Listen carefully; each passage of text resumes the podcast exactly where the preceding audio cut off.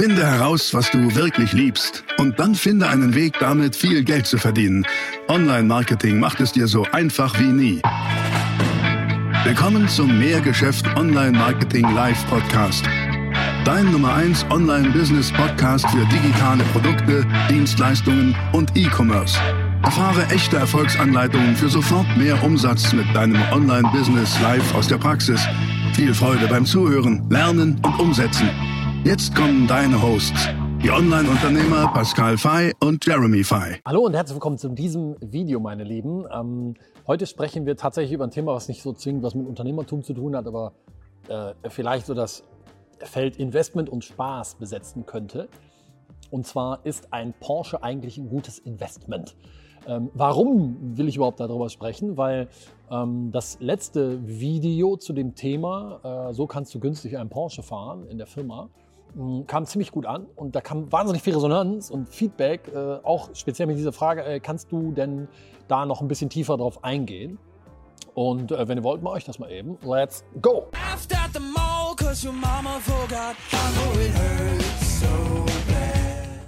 Ja, also erstmal grundgenerell muss ich Folgendes sagen. Ich bin auf dem Gebiet kein Profi. Da gibt es ganz andere Experten und das ist auch das Coole. Da könnt ihr ähm, euch auch hier auf YouTube mal rumklicken. Ähm, ich weiß, dass der ähm, Jan-Erik Sloten von Ring Police, ähm, müsst ihr mal eingeben, Ring Police, der hat dazu auch ein Video gemacht. Der kennt sich viel, viel besser aus. Aber ich kann euch das mal so aus meiner eigenen Erfahrungswelt dennoch schildern, wenn ihr wollt. Und zwar würde ich gerne mit euch über drei Sachen sprechen. Das erste ist die Frage, was willst du eigentlich? Ne, also wenn du dich damit auseinandersetzt, okay, was willst du, wenn du einen alten Porsche oder so einen Investment Porsche haben willst, dann ist die Frage, okay, welches Modell würde vielleicht Sinn machen? Und das dritte ist, was gibt es so sonstiges Generelles zu wissen und zu beachten? Und wenn ihr Lust habt, gehen wir mal in diese drei Themen rein. Fangen vorne an. Was willst du? Ähm, also erstmal so die Grundfrage, ist ein Porsche ein gutes Investment? Ja, also je nachdem welches Modell, ein verdammt gutes Investment. Ähm, ich erzähle euch da gleich mal eine kleine Geschichte zu, die mir passiert ist 2011. Danach hätte ich mich ziemlich ärgern können, aber so ist die Welt. Aber das zeigt, wie gut das Investment ist. Ähm, die Frage ist, was willst du? Willst du ein Auto haben, also in dem Fall einen alten Porsche, mit dem du einfach richtig fahren willst, mit dem du Spaß haben willst, der unkompliziert ist? Dann ist die gute Nachricht, das geht. Du kannst dir einen holen ähm, für auch gar nicht so viel Geld, der mindestens mal wertstabil ist, damit du keinen Cent Geld verlierst, sehr wahrscheinlich, und vielleicht sogar ein bisschen Geld verdienst. Ähm, oder möchtest du einen haben, wo du sagst, nee, das ist Prestige, ich möchte mir den irgendwo hinstellen und das ist ein so seltenes Modell, die kosten natürlich dann auch entsprechend echt ein paar Euro. Aber da geht es mir echt ums Prestige, ums zu haben. Natürlich nehme ich auch das ganze Thema Wertentwicklung äh, mit, aber es ist ein Prestigeobjekt. Oder ist so das dritte, ähm, dass du einfach nur sagst, boah, ist mir eigentlich alles egal, ich will einfach nur was mit Wertsteigerungen oder Werterhaltpotenzial äh, haben. Das ist, glaube ich, so das Erste, was du mal für dich beantworten solltest, wenn du dich mit dem Thema auseinandersetzt. Ich bin voll in dem Lager Fahren, Spaß, unkompliziert und mindestens mal Werterhalt. Ähm, gerne eine Wertsteigerung, ähm, das habe ich auch schon mitgenommen, das ist auch gut so.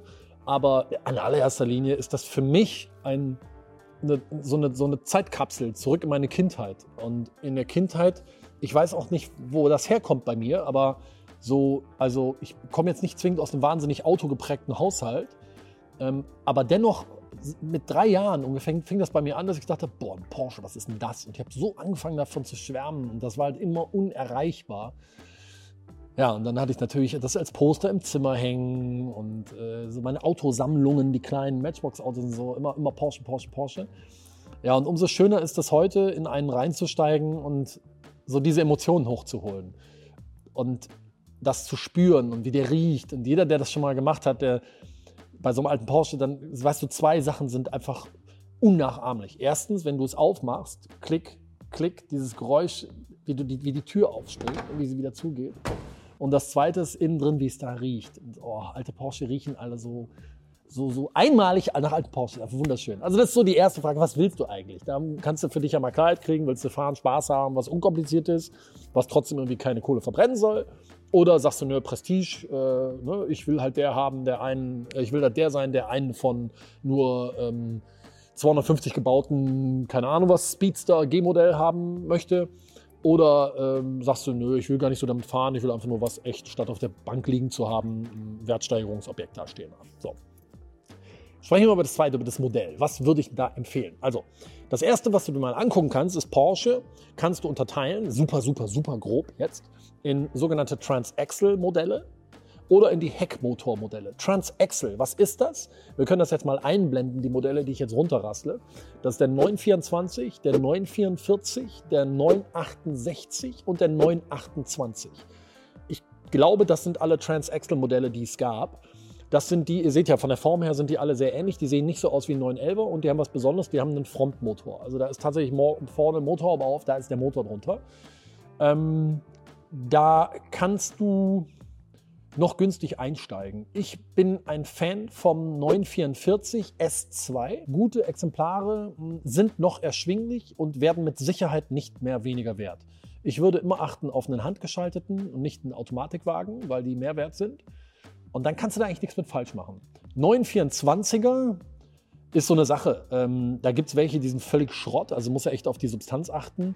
Viele lachen über das Ding, weil die sagen, das ist ja gar kein echter Porsche. Ich finde es schon irgendwie ziemlich kultig, muss ich sagen.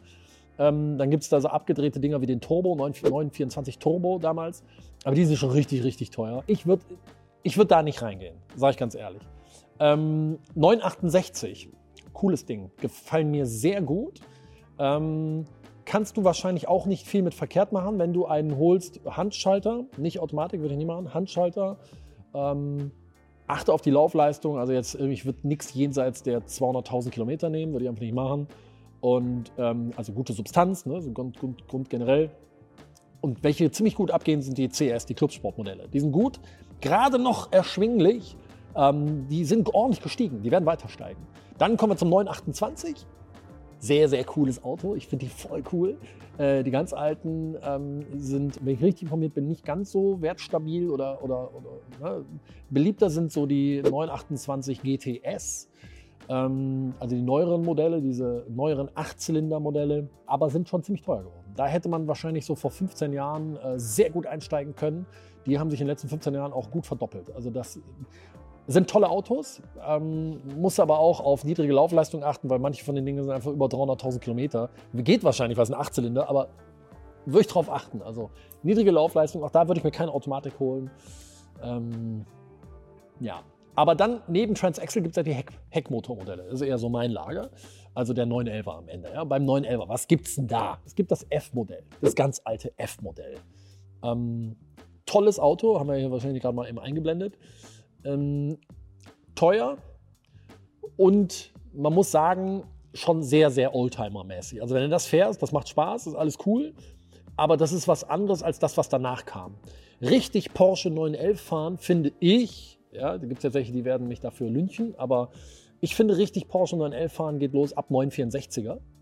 Aber der kommt gleich erst. Nach dem F-Modell kommt das G-Modell. G-Modell ist ein tolles Auto. Da machst du nichts mit falsch, kannst auch relativ günstig einsteigen, wahrscheinlich so ab Mitte 30.000 Euro.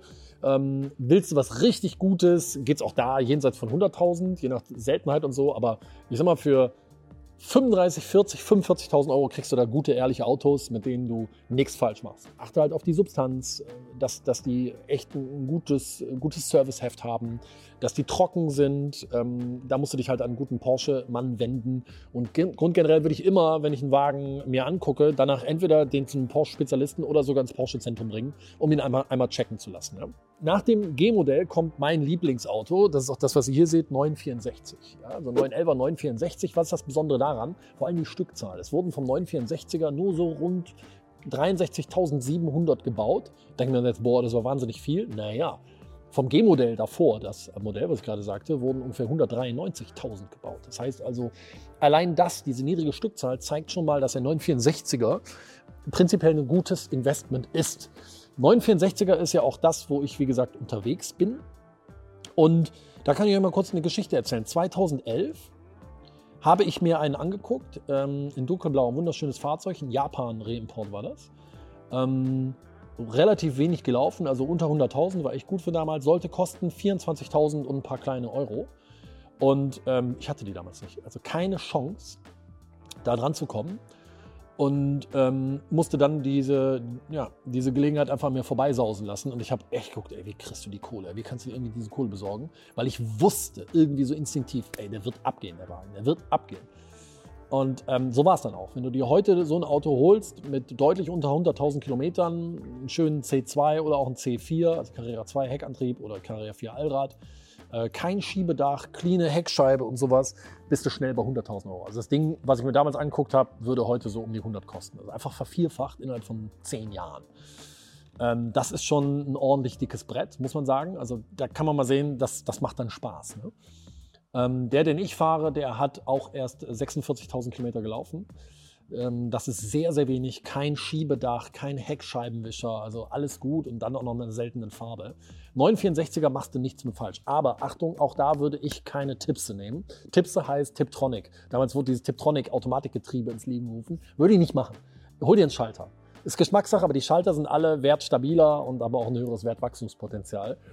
Ähm, von daher 964 super. Danach kommt 993 egal was du dir holst, ist top, wirst du kein, kein Geld mit verlieren, ähm, solange die Substanz gut ist. Danach kam der 996, das war so ein bisschen das unbeliebte Modell, weil mit diesen Spiegeleieraugen, ne, das seht ihr von dem Bild, was wir eingeblendet haben, ähm, das polarisierte. Außerdem war es der erste wassergekühlte, aber aus meiner Sicht ist das ein Geheimtipp. Wer heute günstig Porsche fahren will, hol dir einen 996. Und jetzt kommt's. Ab August 2001 gab es ein Facelift von diesem Modell und die danach hatten äh, deutlich weniger Kinderkrankheiten. Wenn du so einen kriegst, wenig gelaufen, Handschalter, kannst, machst du gar nichts mit falsch. Die werden abgehen. Das müsste ich mich sehr täuschen. Alle müssten sich sehr täuschen, wenn das nicht so wäre. Oder wenn du sagst, boah, ich bin da bereit, auch vielleicht so 45.000 Euro zu investieren, dann hol dir einen äh, 996 4S. Oder es gab auch damals ein Jubi-Modell, ich glaube, das war dann 40 Jahre Porsche 911, auch ein bisschen teurer, aber Wertsteigerung sehr, sehr sicher. Ja. Oder ein Turbo, funktioniert auch gut, aber dann niedrige Laufleistung. Danach kam der 997 und da höre ich dann auch schon auf. Und beim 997 kann man sagen, kann man sich holen. Ähm, würde ich da jetzt mit wahnsinnig Wertsteigerungen in den nächsten fünf, sechs Jahren rechnen? Nö, glaube ich nicht. Aber ein, wenn du ein ehrliches Auto holst, mit Sicherheit ein Wagen, der dir wahnsinnig viel Spaß macht und mit dem du, auch wenn du ihn pfleglich behandelst, kein Geld verlierst. Also das kann man schon so machen. Richtig cool ist da der GTS. Ja, 997 GTS, ob Cabrio oder Coupé, ist egal. Die sind sehr wertstabil und steigen sogar jetzt kräftig. Also das ist schon richtig schön. Das war so zum Modellkunde. Und dann jetzt so, was gibt es denn sonstiges Wissenswertes so aus der eigenen erlebten Praxis? Hm, da würde ich sagen, mindestens mal drei Sachen. Erstens das Thema Originalität. So, je originaler, desto besser. Da gibt es das sogenannte Thema Matching Numbers. Das also, was ist denn das? Ich glaube, Getriebe, ähm, was sind das? Getriebe, äh, Chassis, und, und, und, Motor oder so haben Matching Numbers. Ja? Das heißt also, aha, das sind, wenn die zusammengebaut werden, kriegen die wesentlichen Teile des Autos eine Identifikationsnummer. Und wenn das immer noch die gleiche ist, heißt das, das Auto ist original. Relativ simpel. Kein Austauschmotor, kein, kein anderes Getriebe, kein anderes, keine Ahnung was. Ähm, Ob es Getriebe ist, weiß ich nicht. So, so, so Profi bin ich jetzt nicht. Ähm, also Originalität ist immer ein Faktor. Wenn wir an unseren Autos was umbauen, dann tun wir uns die Originalteile irgendwo ins Regal. Also anderes Fahrwerk, okay, Originalfahrwerk wegtun. Anderes Lenkrad, okay, Originallenkrad wegtun. Sodass du die Chance hast, es wieder zurück zu rüsten, wenn du denn willst. Hm, dann würde ich darauf achten, ein eine, ein Auto mit einer guten Historie zu holen. Gute Historie ist immer, da gibt es ein Checkheft. Und dieses Checkheft ist erstens regelmäßig gefüllt und gepflegt, wo du eben siehst, okay, der Wagen wurde gut gewertet. Und zweitens, idealerweise sogar im Porsche-Zentrum. Weil nur durch den doofen Stempel vom Porsche-Zentrum ähm, ist tatsächlich das Thema Wertsteigerung, Werterhalt, ähm, sagen wir mal, sehr, sehr viel äh, besser. ähm, steht, steht sehr viel besser da. Und was du wissen musst, so ein Porsche ist nicht ganz billig im Unterhalt. Das heißt also, Versicherung, Steuern geht, das ist gar nicht so das Thema, aber wenn du zum Service gehst, dann zahlst du halt einfach bei Porsche deutlich mehr. So, und ähm, ich mache das so. Meistens ähm, bringen, bringen wir ihn zu einem, ähm, zu einem freien Porsche-Service, also nicht die Porsche-Vertragswerkstatt. Ähm, und ab und an, alle drei, vier, fünf Jahre, ähm, dann zum Porsche-Zentrum, um uns auch dort den Original-Checkheft-Stempel zu holen. Und ähm, da musst du halt einfach in den sauren Apfel beißen. Das ist nicht ganz billig. Für die Inspektion nehmen die einfach schon mal ein paar ordentliche Scheine, einfach weil sie halt Porsche heißen. Ähm, so ist das. Aber wenn du es in der Vollkostenrechnung dir ansiehst, ist das immer noch besser, wie ich finde, als die Kohle auf der Bank zu haben. Also tatsächlich.